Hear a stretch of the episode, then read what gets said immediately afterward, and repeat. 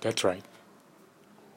Y a medida que va pasando el tiempo, nos vamos enterando de cómo esta integración de símbolos o palabras dentro de nuestro entendimiento empieza a tener sentido y lo que en inglés llaman bias, que sería como en dónde se va a recargar nuestra opinión o nuestros puntos de vista, que se ven reflejados básicamente por la modalidad de enseñanza en la que el individuo ha sido sometido durante los años.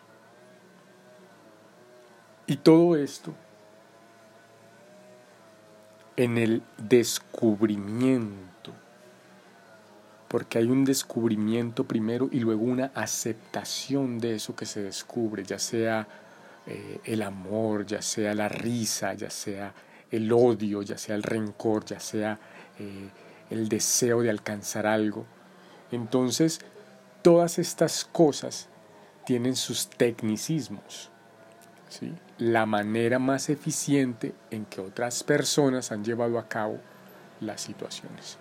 Y lo que estamos hablando en este momento acá es sobre el discurso, cómo lo vamos a pulir y lo vamos a poner objetivamente a nuestro favor y a el de la sociedad que tanto nos necesita. Si de algo se viene curando el mundo es del analfabetismo. Y por eso he decidido que estos mensajes a nivel de historias, a nivel de conversación con las personas, también tengan su parte histórica en el futuro, donde puedan denotar cuáles eran nuestras falencias y estudiar mejor nuestra condición humana. ¿Qué es lo indicado y que me gustaría como herramienta que ensayaran. Se llama Choose the Feeling, ¿sí? Escoge tu emoción. Entonces, eh, vamos a ponerle una escala del 1 al 10 como los terremotos de la escala de Richter. Pero esta sería otro tipo de escala.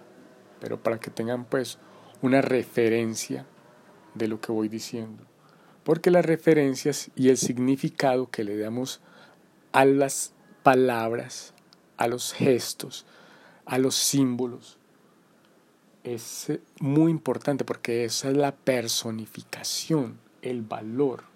¿sí? Entonces estamos hablando de las escalas. Bueno, la intensidad, ¿sí? eso es como el voltaje que le vas a meter a la experiencia. Y ¿Qué tanta habilidad tenemos para manipular las emociones? Por ejemplo, a mí me gusta que haya sonidos naturales y no industriales, sin embargo, pues hay de esos y es hace parte de, de lo que se vive en los diferentes días. Entonces, muchas gracias y hasta la próxima.